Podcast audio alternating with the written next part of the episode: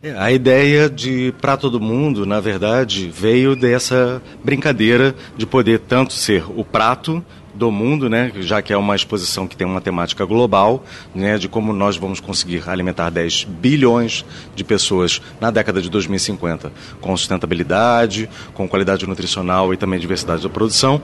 E essa ideia de ser algo que é para todos nós, porque a alimentação nos conecta a todos, né? É como se fosse uma grande rede social ancestral que tudo que a gente decide colocar no nosso prato, mas que também nós deixamos nele, tem um impacto político, social e ambiental. Então, a ideia da exposição é poder trazer essa conscientização que as escolhas sobre a alimentação que a gente faz hoje têm impactos no planeta e a gente precisa se preparar para esse cenário com mais 2 bilhões de pessoas que ainda virão e como que elas vão conseguir se alimentar com essa qualidade sem impactar tanto o meio ambiente. Vozes do Planeta com Paulina Chamorro.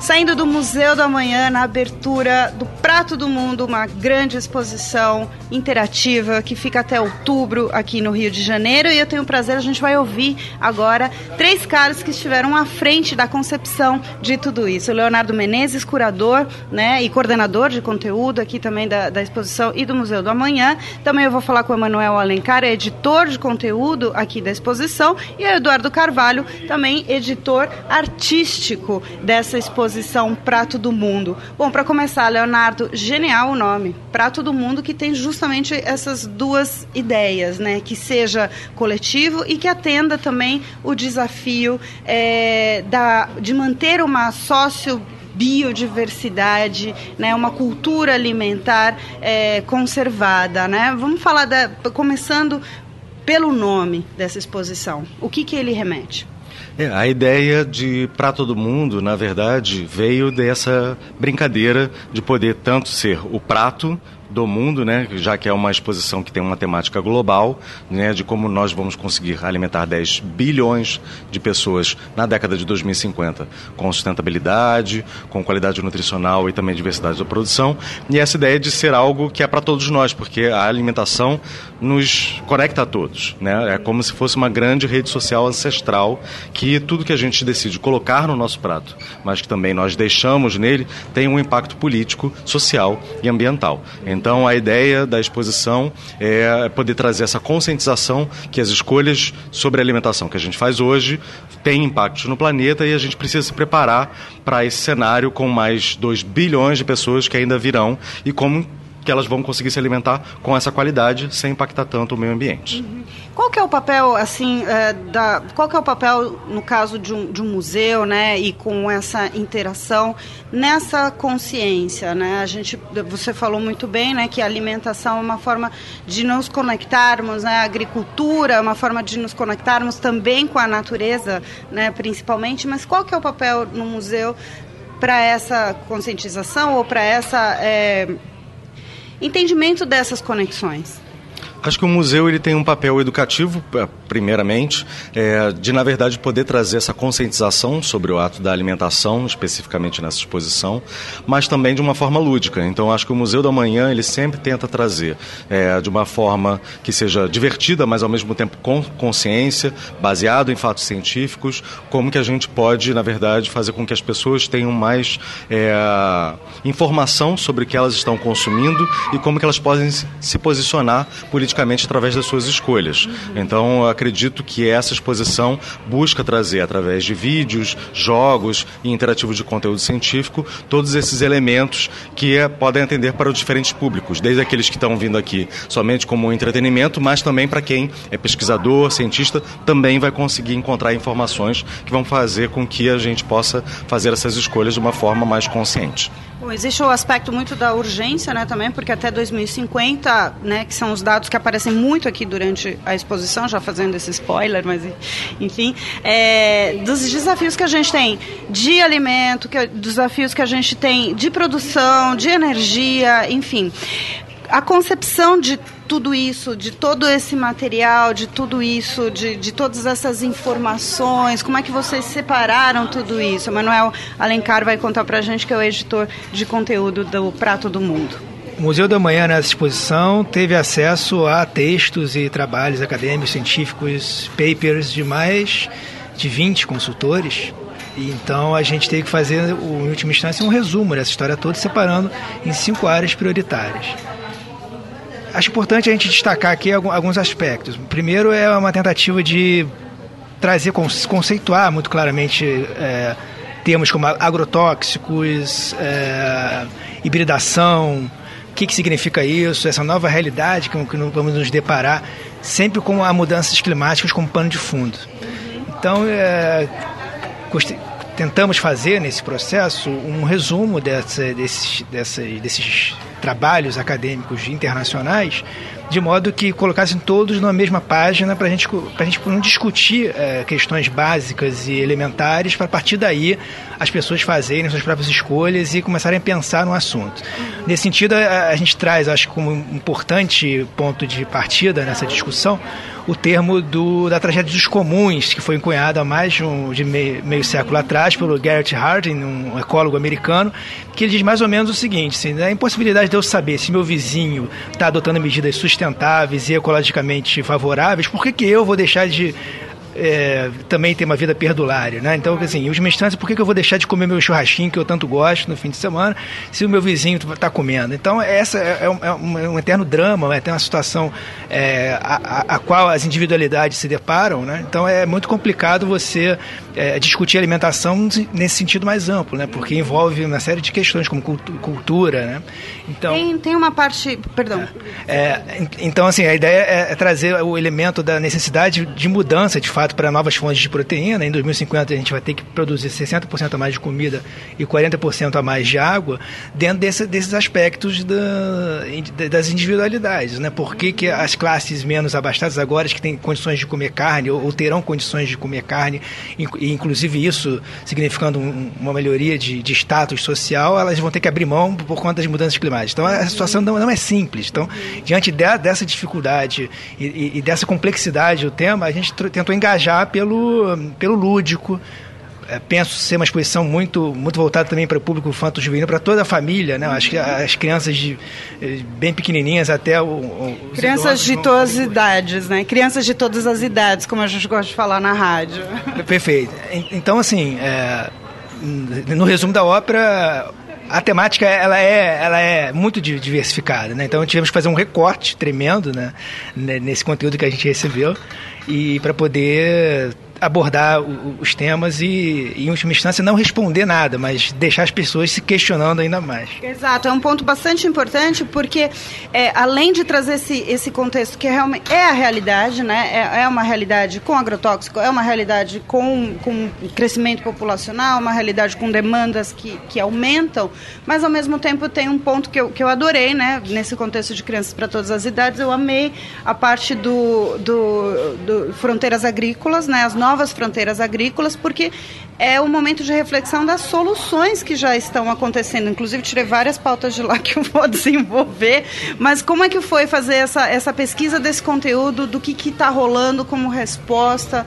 É, que, quais são essas fronteiras agrícolas? Sim, a gente contou com um apoio muito importante da Nádia Pontes nesse, nessa pesquisa. A Nádia é uma jornalista muito dedicada à área de meio ambiente e sustentabilidade, com um trabalho muito significativo nessa área. E uh, fomos atrás do que estava realmente já acontecendo né, né, nessas novas fronteiras agrícolas. Então a gente traz eh, eh, esses elementos conceituais, mas também os cases, os casos e que mostram que a mudança climática já está em curso. Quer dizer, não é uma coisa que a gente vai pensar daqui a 30, 50 anos. Uhum. Então é importante também a gente sedimentar a nossa narrativa em dados concretos que estejam acontecendo. Então a Nádia fez essa curadoria principal, a gente elencou é, 34 cases por fim, dentro de, um, de mais de 100 no, no início fizemos uma depuração de acordo com enfim, localidade do planeta, georreferenciamento, importância, tá, tempo de duração. Se o projeto acabou, por algum motivo, sendo descontinuado, a gente, a gente não, não colocou na exposição. São só aqueles que realmente foram para frente que nós uh, acabamos mostrando no, em Novas Fronteiras. Né? E, e, e nas Novas Fronteiras é, é, entendemos que é, talvez essa abordagem né, seja para o público geral bastante inovadora, né? Você como você vai cultivar dentro de uma floresta, é, os oceanos como nova fronteira agrícola, a, a, a parte da tundra a gente está focando na, na, tundra ártica, embora exista na Antártida também, mas estamos focando mais na tundra ártica porque é onde está, são regiões mais próximas a, a conglomerados urbanos, né? E, e, essa é uma realidade cada vez mais mais visível no, com, com, o derretimento das camadas do gelo, das camadas polares é, as pessoas vão ter que cultivar nessas localidades. Então trazemos uma série de, de, de elementos integradores né, do, de um, desse todo, porque o planeta como um todo está sofrendo com as mudanças climáticas. Então, é, é, e aí a, maneira de mostrar foi através daqueles backlights gigantescos, enormes e mais conteúdos também nas, nas telas interativas. É, com diferentes tamanhos e acesso a cadeirantes. É, tem toda a parte de acessibilidade. A parte de acessibilidade foi bem pensada também, não apenas é, o conteúdo simplesmente a forma com que Essa tem sido mostrado, é mas a né? interação é fundamental. Os textos são tivemos o cuidado de botar ali uma, uma, uma letra que seja visível para as pessoas com dificuldade de, de, de, enxergar, os idosos. Então, esse foi todo um cuidado. É um desafio, porque pela primeira vez estamos usando essa, essas telas de 30 e na verdade, são projetores de 75, 75 pole polegadas. É, tem é, vários, tem que são projetores touch, né? Então, esse é um avanço que a gente tem na exposição. É, são projetores que a gente nunca utilizou antes. Então, traz seus desafios também, mas é, é legal poder ver esse conteúdo projetado nesse tamanho gigante, né? E do visitante poder interagir e não só é, buscar informação, mas também jogar, né? Os conteúdos também são colocados dentro de uma forma lúdica, de, de, através de jogos interativos. Então, acho que esse é um avanço também da exposição. Né? Bom, e agora a gente vai passar para a parte artística, que é justamente a parte de interação, né, que também é muito, muito bacana, muito empolgante, né, o Eduardo Carvalho, editor, é, justamente dessa parte artística. Logo no começo, gente, eu estou falando muito da minha experiência pessoal, né, logo no começo eu já fiquei muito encantada com aquelas imagens, porque eu não sabia de nada e né, eu descobri, são imagens, na verdade, de sementes. Né? Conta de, logo desse primeiro impacto né, e por que, que foi pensado dessa forma, né, dessa enfim, você tem acaba descobrindo que você não conhece nada ainda do alimento, né, dessa nova forma. Não, a gente sabe muito pouco sobre tudo, na verdade, né? E aí a, a sala de créditos, que a gente chama de sala de créditos, na verdade, ela esse tipo de projeto foi concebido para as exposições na sala de exposições temporárias como uma forma de apresentar o crédito de quem produziu, os parceiros e tudo mais. No entanto, é, ela funciona como uma forma de entrada no mundo do futuro. E aí a gente fez microtomografias de 10 frutas, na exposição a gente mostra 6 apenas, em parceria com duas, dois laboratórios da PUC Rio de Janeiro. A gente teve um trabalho para encontrar frutas ideais com tamanho de 5 centímetros, tanto certinho de diâmetro, para caber dentro da máquina e, e, com isso conseguir fazer esse filtro. Por que a gente está mostrando a semente ali? As sementes, é, a fruta hoje é a comida de hoje, mas a semente é a comida do amanhã. Então é para a pessoa já entender que a gente está falando do futuro e já se preparar para o mundo que ela vai encontrar dentro dessa exposição. Uhum. E aí tem várias outras surpresinhas, vários easter eggs dentro da, da, da exposição. Você tem na entrada uma cortina de LED com um filmetezinho, você tem trilha sonora na exposição. São três é, é, trilhas sonoras diferentes feitas com sons corporais, tudo indicando, é, tudo remetendo ao uso do corpo, a questão da alimentação e os órgãos que a gente utiliza para comer. É, a gente também, assim como o Manuel estava falando, uh, tem várias experiências para que as pessoas possam se engajar nesse tema. Acho que essa exposição tem um conceito que chama edutainment, que é educação e entretenimento. A gente focou nessa, nesse conceito para conceber essa exposição porque é preciso entreter as pessoas. Todo mundo precisa de se divertir, mas a gente tem que pegar informações e mensagens a partir dessas experiências e conseguir engajar a população em temas tão importantes como é a alimentação. A alimentação é importante para todo mundo porque todo mundo come. Mas a gente precisa refletir como que vai ser no futuro. Vai ter comida para todo mundo? Vai, todo mundo vai comer da mesma forma, com qualidade? Então, são esses diferentes joguinhos, como a geladeira sincerona, que é uma das minhas preferidas, digamos assim, porque ela é, ela é brutal, digamos, em alguns comentários. É muito sincera. É bem sincera e, e ela, você escolhe o alimento que você quer colocar na geladeira e é uma geladeira concebida baseada na inteligência das coisas, que é uma tecnologia que está chegando para ficar. E aí você escolhe e ela faz uma análise daquilo e ela vai falar verdades, verdades que você às vezes não vai querer ouvir. Então, é, essa forma de entreter a pessoa, isso faz com que a pessoa se sinta à vontade e ela pegue, realmente eu preciso mudar minha posição, mudar meu hábito e vamos ver o que a gente vai ter para o futuro. Um dos temas que são novos, né, que são até né, não são comuns, principalmente aqui é, no Brasil, nas cidades brasileiras, é a questão da, da, da, de comer inseto. Né? E tem uma parte dedicada a isso, uhum. né, que é a parte do Comida para o Amanhã. Sim que está do lado da geladeira sincerona que você adora e tem uma outra parte que você também confessou que gostou muito né, de fazer e de pensar, que é uma mesa, uma espécie de mesa, onde são colocados quais são essas. Qual, qual, qual é essa comida é, do futuro, que na verdade já é realidade em algumas partes, como insetos, as punks. E é uma mesa que vai se formando, né? Conta como é que foi Sim. produzir essa história. Sim, é, a mesa de, é uma mesa de jantar? Essa, tá na área saúde e sociedade, que é a área que a gente trata do presente. A gente fala do, do futuro em novas fronteiras, a gente fala das tecnologias e no saúde e sociedade é uma área para refletir sobre a nossa existência no mundo atual. Por quê? Porque a gente trata de problemas que existem. A dicotomia entre fome e obesidade, é, os problemas do excesso e os problemas da ausência. E aí a gente trata de temas tão pesados de uma maneira leve com uh, essa experiência da mesa de jantar, que é uma mesa que as pessoas se sentam como se fosse uma casa de verdade, uma mesa circular, e tem uma projeção desse jantar que é servido por insetos. É, eu, não vou, eu vou tentar evitar o máximo de spoiler, mas assim, quem servem são as formigas e besouros.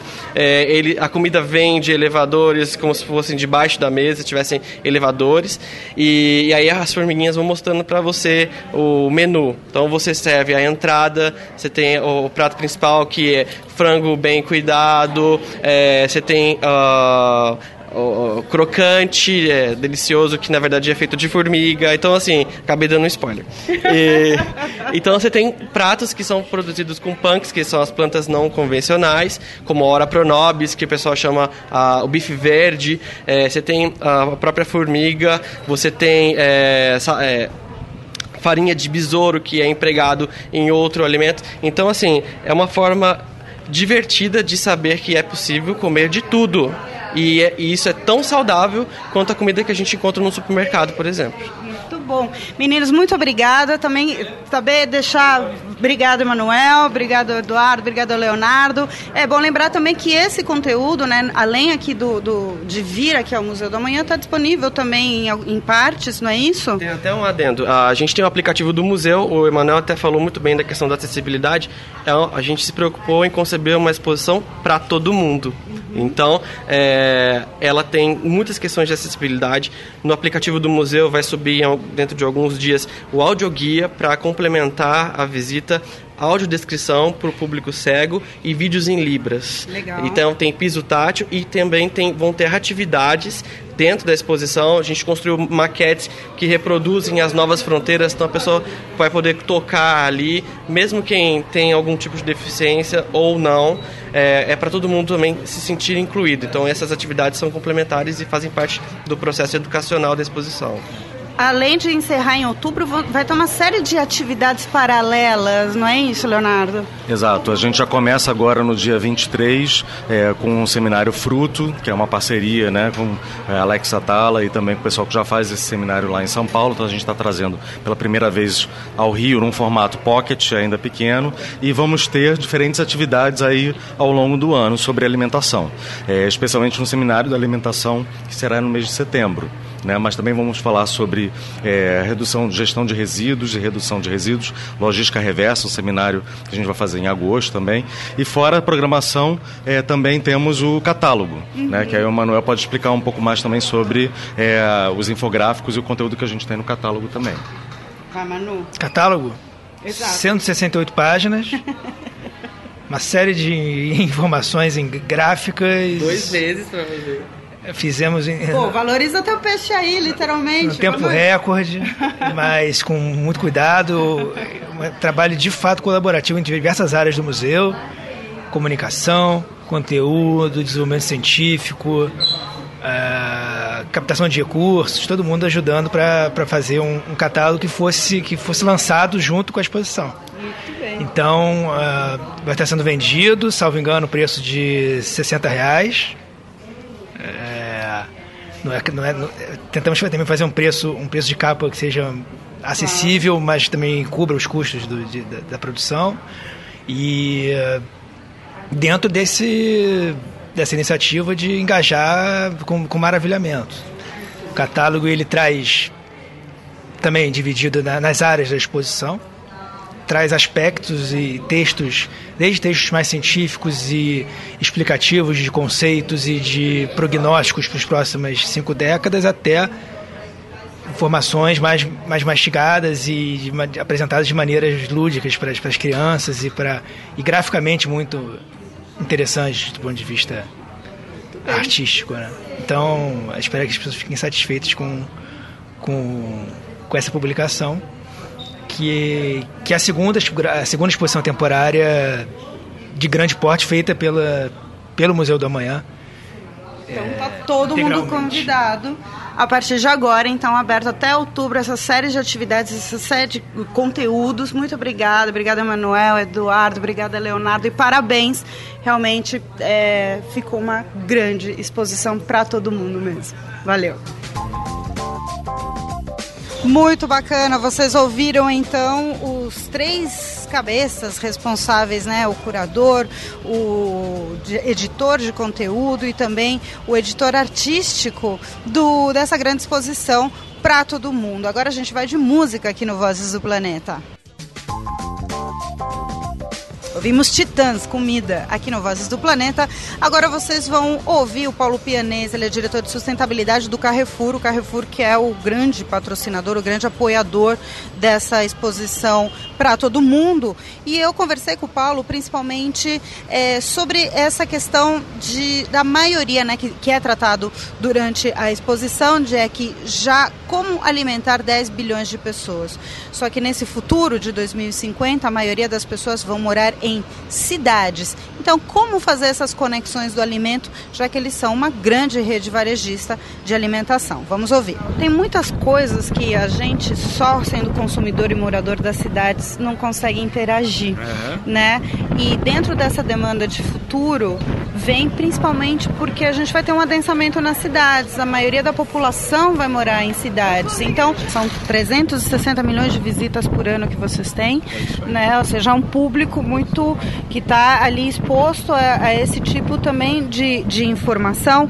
Nesse sentido, eh, sentido, eu queria que você contasse, se é que você já pode contar, é, vocês têm uma meta aí de ser o maior produtor e distribuidor de produtos orgânicos no Brasil. E a questão do orgânico é bastante complicada, né? Porque a pessoa não consegue identificar ali se aquele produto tem um monte de agrotóxico ou não, ou não enfim.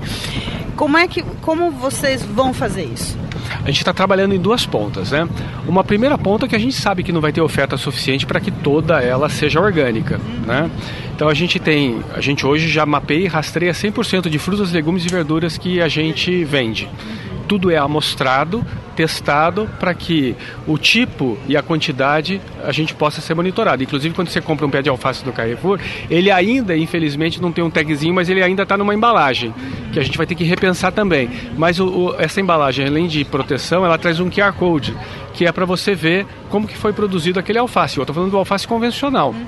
Na outra ponta, a gente pretende fazer com que haja uma oferta grande de produtos orgânicos. Né? E a gente só vai conseguir fazer, fazer isso aumentando essa oferta. E para aumentar essa oferta, a gente tem que desintermediar essa cadeia. Então a gente tem que estar tá fazendo com que o produtor ele produza e forneça diretamente para o Carrefour. Mas a produção orgânica ela tem características interessantes, né? Porque você tem desafios logísticos, né? Você tem que fazer literalmente catação. Ah, não cortar etapas, você vai você ter que assumir essa etapa. Exatamente. Então a gente vai ter que fazer o recolhimento onde isso é produzido né, para que eu possa levar para uma loja. O que traz um outro desafio: cada loja passa a ser um hub. Então eu já não vou centralizar mais isso nos CDs. Cada loja vai ter que fazer a sua compra direta da produção que é feita naquele entorno né? ou conjunto de lojas que estão naquele entorno. Então isso está mudando completamente o jeito da gente fazer negócio para aumentar a oferta de orgânicos. Eu tenho que rever os meus contratos, porque a forma como eu vou remunerar esse produtor vai ser de uma forma diferente. Ele não pode esperar muito tempo, ele tem que ter uma remuneração mais rápida. É, o preço para ele tem que ser justo e tem que ser incentivador para que ele permaneça produzindo sobre aquele regime. Eu vou ter que aportar é, tecnologia e conhecimento, porque a gente vai ter que ter um produto que tenha certificação ali na gôndola. Né? Então ele vai ter que certificar esse produto lá na produção também. Então é um jeito completamente diferente do que se faz hoje produção de orgânicos. Né? E é isso que a gente está ao mesmo tempo aprendendo e incentivando. Sendo que de outubro para cá a gente já dobrou a quantidade de produtos orgânicos em oferta nas lojas, né? Junta, juntamente com essa proximidade. E agora a gente tem um projeto que ainda está sob aprovação, em que a gente vai fazer o primeiro movimento de conversão de pequenos produtores a produtores orgânicos, diretamente conectado uh, às lojas, aqui no Cinturão Verde de São Paulo. Ouvimos então mais conteúdo sobre o prato do mundo aqui no Vozes do Planeta. Vamos de mais música, tem Gilberto Gil, Refazenda aqui no Vozes do Planeta. E agora a gente vai ouvir mais uma história de alimentação, mais uma história envolvendo pequenos produtores. Na zona rural, que fica no extremo sul da cidade de São Paulo, mais especificamente em Parelheiros, ainda resiste um pedaço de floresta remanescente de Mata Atlântica. E um personagem importante para a conservação dessa dessa área é o pequeno agricultor dessa região, principalmente os produtores que fazem o cultivo orgânico, pois é por ali que passam os cursos d'água que abastecem parte da cidade. A gente vai falar hoje sobre um trabalho de turismo de base comunitária que está sendo desenvolvido na região, chamado Acolhendo Emparelheiros. Além de conhecer de perto alguma das sete propriedades que fazem parte do roteiro, a atividade também inclui outras iniciativas de desenvolvimento local, como projetos socioculturais e também um empreendimento comunitário de alimentação saudável e de economia solidária, já que a gente está falando de alimentação nessa edição, né? Acolhendo em Parelheiros é um projeto de transformação que usa como ferramenta o turismo de base comunitária e foi desenvolvido pelo IBEAC, o Instituto Brasileiro de Estudos em Apoio Comunitário, em parceria com a Associação de Agricultores Acolhida na Colônia de Santa Catarina, também da Araribá Turismo e Cultura, o Sesc São Paulo e a Cooperapas, a Cooperativa Agroecológica dos Produtores Rurais e de Água Limpa da região sul de São Paulo. A repórter Camila Doreto foi lá conferir, fez um desses roteiros e conta pra gente como foi. Mas nessa primeira etapa, neste programa, a gente vai ouvir uma primeira conversa. Vamos ouvir um pouco da história que deu origem a esse projeto. Vamos lá, Camila. Paulina, estou com a Bel Santos Maia, que é coordenadora do IBEAC, que desenvolveu o projeto Acolhendo Parelheiros em cooperação com a Associação Acolhida na Colônia.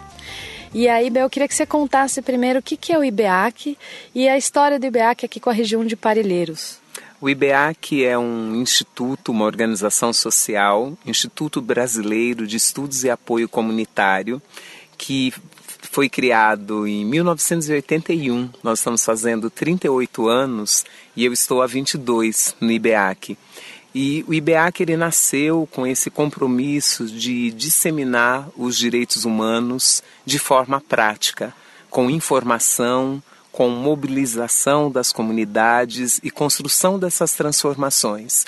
Depois de atuar muito na formação de agentes comunitários de saúde, educadores, parlamentares, nós em 2006 começamos a pensar, eu e Vera Leon, como que poderia ser concentrar todas as tecnologias sociais que o IBEAC já desenvolveu em um único território.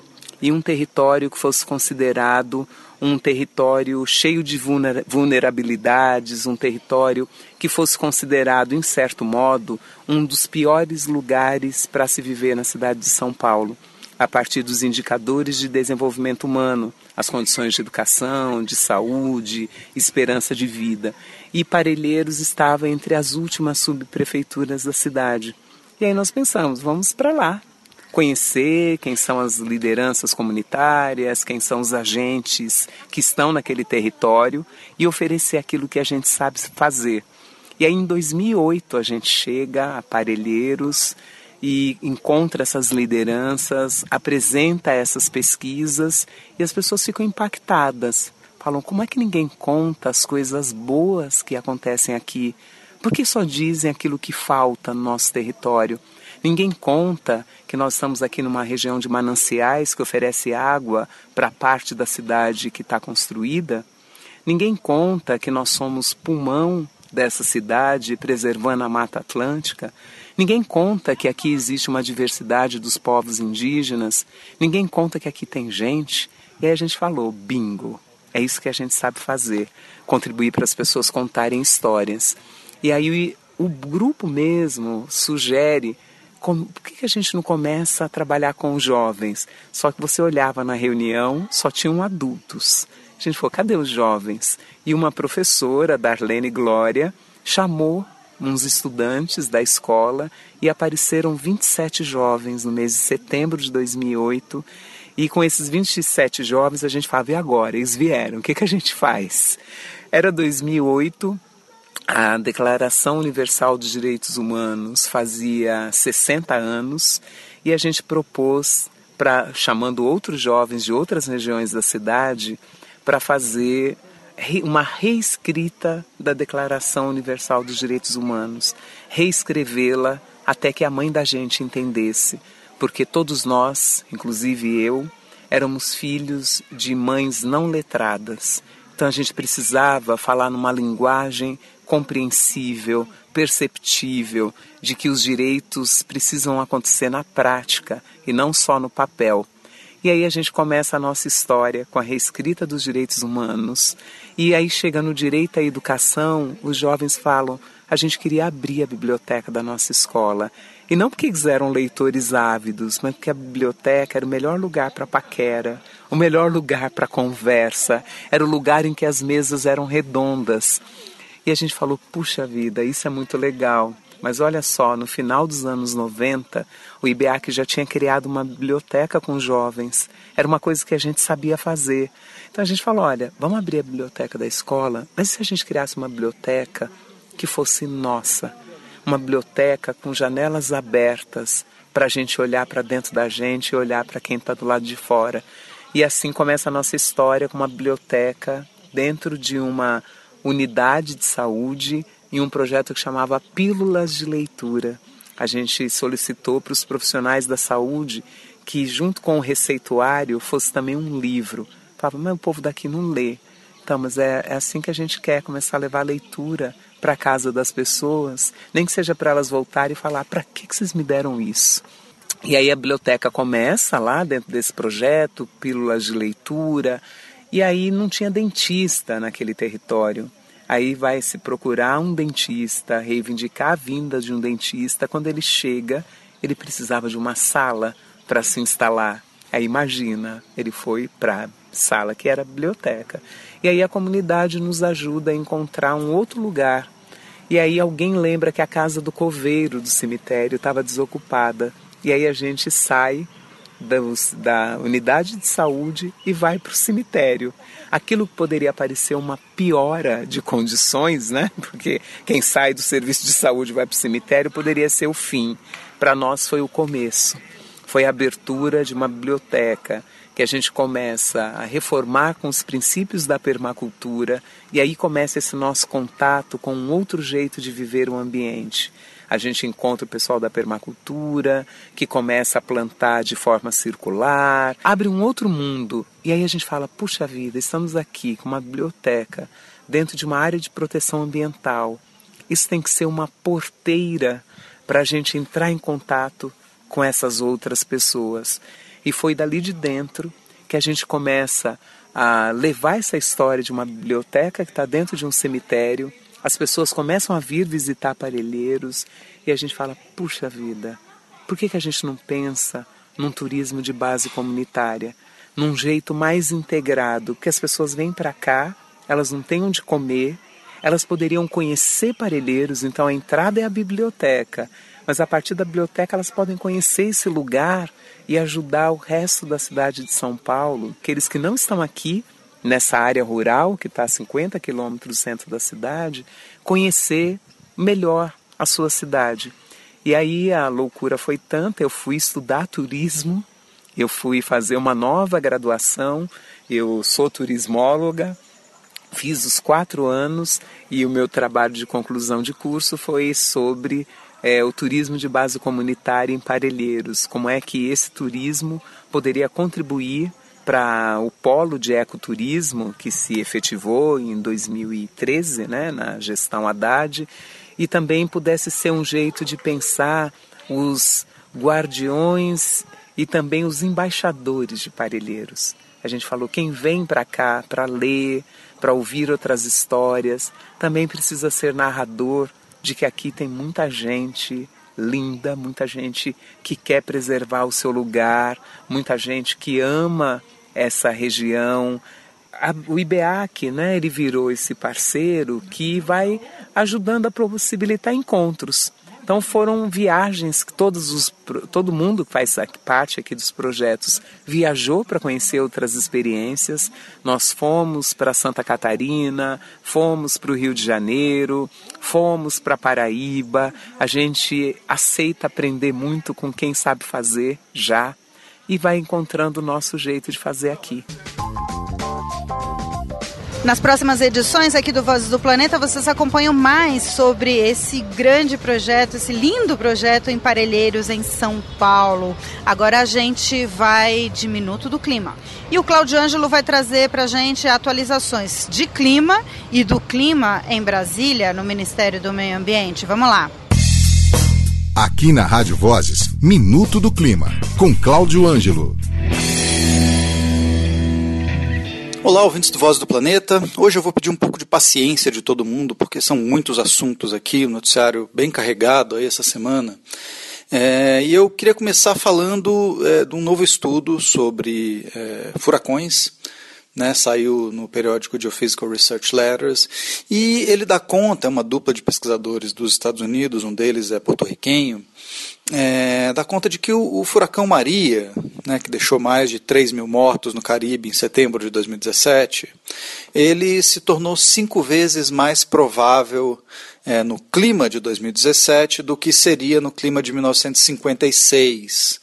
Né, essa dupla é, analisou a chuva despejada por 129 furacões nesse período, né, nos últimos 60 e poucos anos, é, e concluiu que é, o Maria é, não só teve a sua probabilidade ampliada, quintuplicada, como a recorrência de tempestades como o Maria, é, que você esperava um furacão desses é, a cada 300 anos, ela é, foi reduzida para 100 anos. Quer dizer, agora, no clima de 2017, é de esperar que você tenha um super furacão como Maria a cada século, mais ou menos. Esse é um tipo de estudo que tem se tornado cada vez mais frequente, é, chamados estudos de detecção e atribuição, né, que você consegue encontrar a impressão digital da mudança climática que a gente está vivendo em fenômenos extremos individuais, é, como furacões ou supertempestades. É, a gente viu que a sociedade civil, essa semana é, na Europa, é, se alinhou à ciência e o, o grupo Extinction Rebellion é, fez protestos bastante ruidosos, com centenas de pessoas presas em Londres. É, e na mesma semana, os presidentes dos bancos centrais da França e do Reino Unido é, disseram claramente, mais uma vez, num artigo no, no jornal The Guardian, é, que não dá mais para esperar. O, a mudança climática é uma ameaça é, seríssima sobre o mundo das finanças e o mundo das finanças precisa é, começar a, a, rodar muito mais rápido, de um jeito que é, dê conta tanto de financiar Uh, o combate à mudança climática, quanto de desinvestir é, nos combustíveis fósseis que vem causando o problema até aqui. Já no Brasil, onde o governo federal é, insiste em negar a mudança climática, né, dizendo que é um, um problema acadêmico e que é, ninguém vai fazer mais nada a respeito, a gente teve aí uma série de surpresas. Né? Aliás, o, Ministério do Meio Ambiente do Bolsonaro é, parece uma espécie de Kinder Ovo do capeta. Né? É, toda semana você tem uma surpresa mais macabra que a outra. E nessa semana foram duas na área ambiental. Você teve, primeiro, o ministro do Meio Ambiente fazendo assédio moral, não tem outro nome isso, né, em cima dos servidores do ICMBio, Instituto Chico Mendes, numa reunião com ruralistas no Rio Grande do Sul, é, ameaçando processo disciplinar nos servidores do ICMBio porque não estavam presentes a uma reunião a qual eles não foram convidados para começo de conversa né, essa é, atitude bizarra do ministro levou à demissão do presidente do ICMBio, é, o ambientalista Adalberto Eberhard, é, que resolveu não compactuar mais com isso e pediu as contas na segunda-feira. E isso pode ser, né, muita gente teme aí que isso precipite é, a execução de um plano que já vinha sendo traçado pela administração Bolsonaro de extinguir o Instituto Chico Mendes.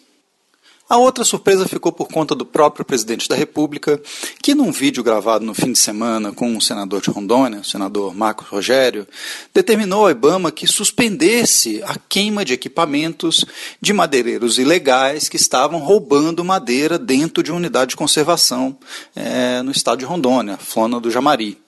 É, o ministro do Meio Ambiente, muito obedientemente, disse que editaria uma instrução normativa regrando o processo de queima de equipamentos. Né, em português bem claro, o que o ministro quer fazer é constranger os fiscais do IBAMA é, e, na prática, eliminar esse processo é, esse recurso que o IBAMA tem, que é extremo, né, de queima de equipamentos de criminosos ambientais. É bom que se note que o IBAMA só faz isso em 2% dos casos, e é só na hipótese dele não conseguir retirar esses equipamentos, como caminhões, tratores e balsas de mineração, de lugares de muito difícil acesso, é, como terras indígenas e áreas protegidas, por exemplo. E o que acontece aí, ouvintes, é, são dois pesos e duas medidas usadas pelo governo. Né? É, no pacote anticrime do ministro Sérgio Moro, você pode ser um policial e usar o recurso à força letal caso você esteja tomado por, abre aspas, violenta emoção ou algo que o valha. Mas quando se trata de crime ambiental, mesmo sendo pego em flagrante, é, você precisa esperar o devido processo legal. É difícil saber aí de que lado o governo está nessa história e de qual governo a gente está falando quando a gente fala de combate a ilegalidades. E eu fecho esse minuto do clima comprido é, com uma música curtinha, é, Passaredo, de Chico Buarque. Abraço e até semana que vem. Falamos bastante sobre alimentação, falamos bastante sobre clima e falamos também sobre o clima em Brasília. Se você quiser saber mais sobre estes e outros assuntos, procura aqui no seu espaço de podcasts favorito outras edições do Vozes do Planeta. Tem, por exemplo, uma conversa sobre os cogumelos Yanomami, super interessante com Alex Atala. A gente volta a se falar no próximo episódio. Esta edição do Vozes do Planeta teve mixagens e edição do Chico Pessoa, teve reportagem de Camila Doreto, apresentação, edição e produção do Vozes do Planeta é minha, Paulina Chamorro. Até a próxima. Tchau! Thank you.